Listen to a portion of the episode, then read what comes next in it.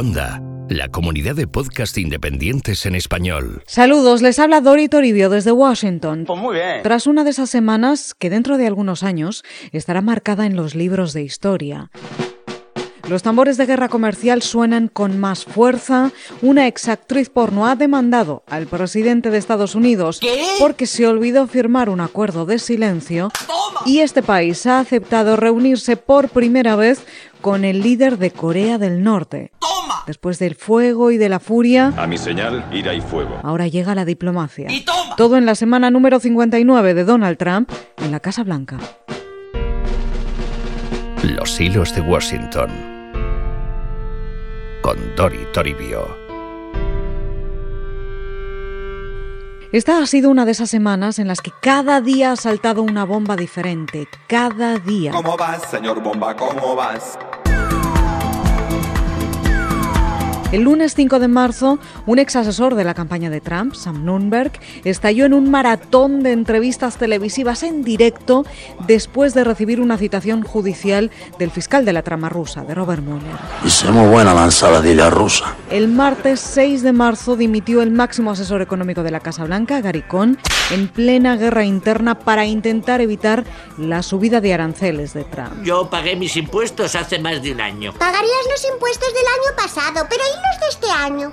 El miércoles 7 de marzo, la exactriz porno Stormy Daniels, que supuestamente mantuvo un affair con Trump, demanda ahora al presidente de Estados Unidos por no cumplir el acuerdo de confidencialidad. Y el jueves 8 de marzo hubo dos momentos potencialmente históricos. A lo mejor os gustaría dibujar el número 2 conmigo. ¿Estáis listos? Y en este día quiero que nos centremos y paremos por un segundo, porque puede ser uno de esos días que marquen para siempre la presidencia de Donald Trump, para bien o para mal. All right, what are the details of President Trump's plan for tariffs on steel and aluminum, and when will they go into effect? The answers to those questions are not clear this morning. We don't even know. Por la mañana el día arrancó con confusión, como tantos días aquí en Washington. Confucio fue uno de los que inventó la confusión. Trump quería anunciar oficialmente la subida de aranceles, pero la Casa Blanca no acababa de confirmarlo. Sí, no, quizás.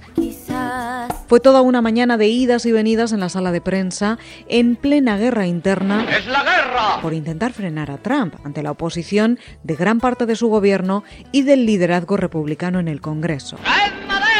Pero finalmente fue un sí. We want to build our ships, we want to build our planes, we want to build our military equipment with steel, with aluminum from our country. Today, I'm defending America's national security by placing tariffs on foreign imports of steel and aluminum. Trump anunció oficialmente la subida de aranceles a la importación de acero en un 25% y aluminio en un 10%, con excepción de México y Canadá de momento. Para frenar el ataque contra Estados Unidos, dijo, desatando así una condena global por temor a una guerra comercial Profesional. y en casa al golpe al mercado laboral. Muy profesional. Y lo hizo Trump rodeado de trabajadores de la industria de acero, y ven un cartel que pone aceros inoxidables. Dice, ¿qué? ¿Nos hacemos? porque es a ellos a quien tiene en mente para tomar su decisión, asegura. ¿Sí? ¿Seguro? Bueno, y una cosa más, las próximas elecciones especiales en Pensilvania. Pensilvania. Los republicanos se juegan un escaño de la Cámara de Representantes en el Distrito 18, el corazón de la región del acero especialmente afectada por estos aranceles. Emprende la filosofía, ¿no? Y allí las cosas están muy reñidas con los demócratas, pese a que Trump arrasó en este distrito en 2016. Hay que ver, menudo lío. Y recuerden, cada escaño cuenta si los republicanos quieren mantener la mayoría en el Congreso. As promised earlier, the president's decision about tariffs that we told you about earlier comes just days before a crucial congressional special election, right in the heart of steel country. Pennsylvania 18. Esa fue una tarde intensa, con las reacciones contundentes llegando desde la Unión Europea y China ¿Tú sabes cómo se dice náufrago en chino? Náufrago en chino, no. Chin lancha. y los miedos a que las represalias ahora desaten una guerra comercial. Pero la tarde se puso aún más interesante. Los hilos de Washington. Con Dori Toribio.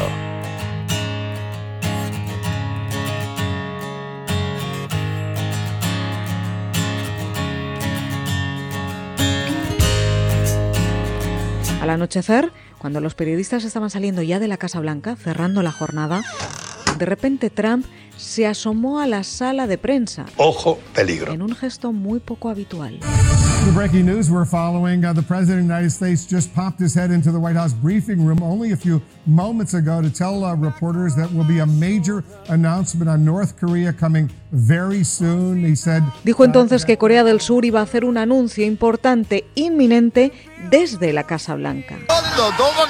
Raro, porque en aquel momento ni sabíamos que había una delegación de Corea del Sur allí. ¿Hay alguien ahí? Y porque países extranjeros no suelen hacer anuncios dentro de la Casa Blanca. Ahora voy a volver a entrar, Blas.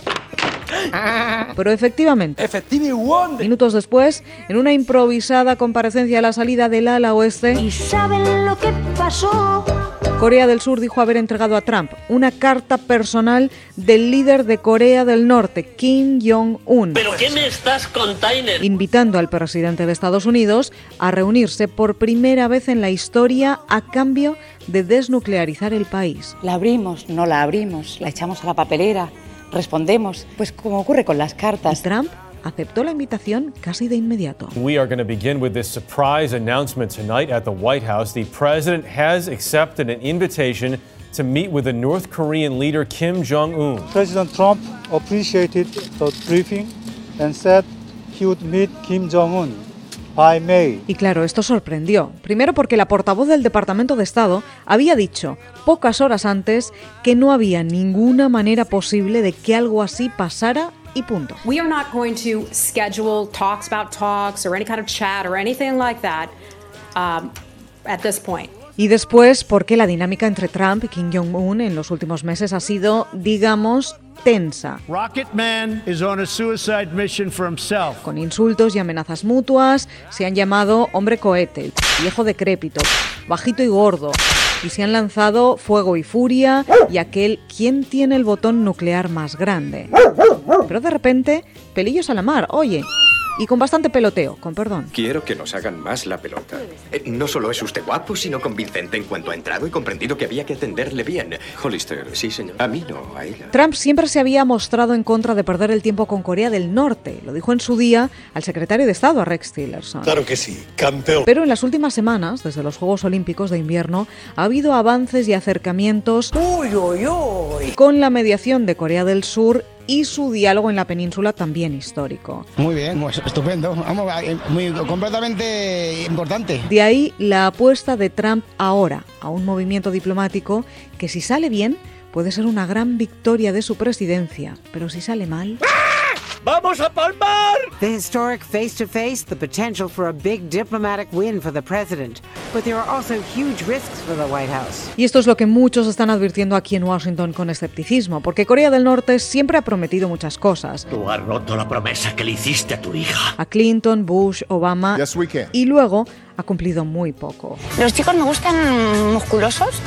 Has cumplido el requisito. Piden a Trump que no se deje tomar el pelo, en sentido figurado. Let's be very clear. The United States has made zero concessions, but North Korea has De ahí made el some leve cambio de promises. postura de la Casa Blanca en los últimos días. Ahora dicen que la reunión no tendrá lugar si Trump no ve pasos concretos de Corea del Norte.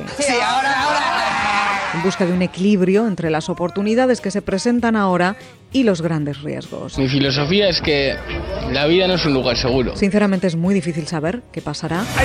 pasará? ¿Qué misterio habrá? No sería la primera vez que Trump cambia de idea Don't be rude. y no sabemos si habrá una reunión histórica entre Donald Trump y Kim Jong-un, que promete mucho, La cosa promete hoy, ¿eh? o si volveremos a aquellos tweets incendiarios y motes cariñosos. Rocket Man. Todo se irá desarrollando y aclarando en las próximas semanas que prometen ser muy interesantes. Pues muy bien. Y aquí estaremos para contarlo todo en los hilos de Washington. Hasta entonces, que pasen ustedes una excelente semana. Puedes escuchar más episodios de Los Hilos de Washington en cuonda.com. Y además encontrarás La Propagadora, una consultora de comunicación que ahora también se escucha. Así sonaba una notificación en el siglo V. Hoy las notificaciones vibran en tu móvil, suenan en cualquier dispositivo. Te asaltan cada vez que levantas la vista, constantemente. Acaban de hacerlo. Bienvenidos a La Propagadora, una consultora de comunicación que también se escucha. Con Chema Valenzuela. Descubre nuevos podcasts en cuonda.com, la comunidad de podcast independientes en español.